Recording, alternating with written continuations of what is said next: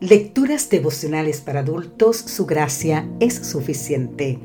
Cortesía del Departamento de Comunicaciones de la Iglesia Dentista del Séptimo Día Gascue en Santo Domingo, capital de la República Dominicana. En la voz de Sarat Arias. Hoy, 25 de junio, fe que obra por el amor. Gálatas capítulo 5, versículo 6 nos dice, porque en Cristo Jesús ni la circuncisión vale algo, ni la incircuncisión, sino la fe que obra por el amor. Ni el legalismo ni el libertinaje nos llevan por buen camino. No son nuestras obras las que nos ganan el derecho al cielo, pero son nuestras obras las que evidencian la calidad de nuestra fe. Pablo dice que es una fe activa por medio del amor. La circuncisión o la incircuncisión pueden hacerte esclavo, pero para quien confía en Jesús y permite que dirija las acciones, su amor nos lleva al trío que da sentido a nuestra existencia. La fe, la esperanza y el amor. Así, el amor verdadero no crea reglas propias, sino que se expresa en obediencia a la voluntad de Dios. La fe tiene sus obras motivadas por el puro amor de la presencia de Cristo en nosotros. El amor de Dios y su voluntad no crean en nosotros una fe salvadora. Es la fe salvadora la que crea un amor en acción.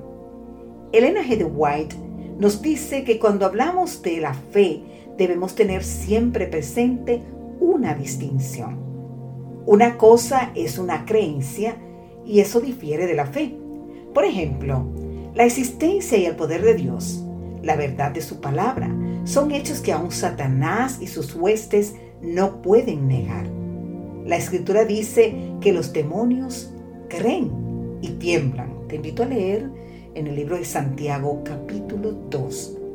Pero esto no es fe. Fe es creer que Dios existe Fe es someternos a su voluntad.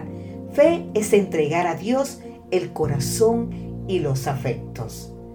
Una fe que obra por el amor y purifica el alma.